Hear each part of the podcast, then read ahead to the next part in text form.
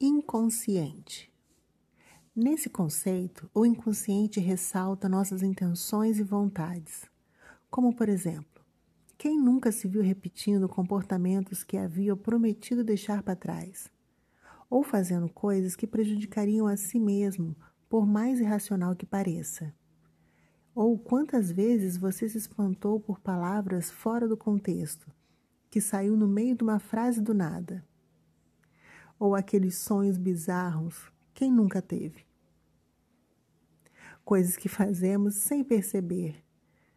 A mente, ela é fantástica.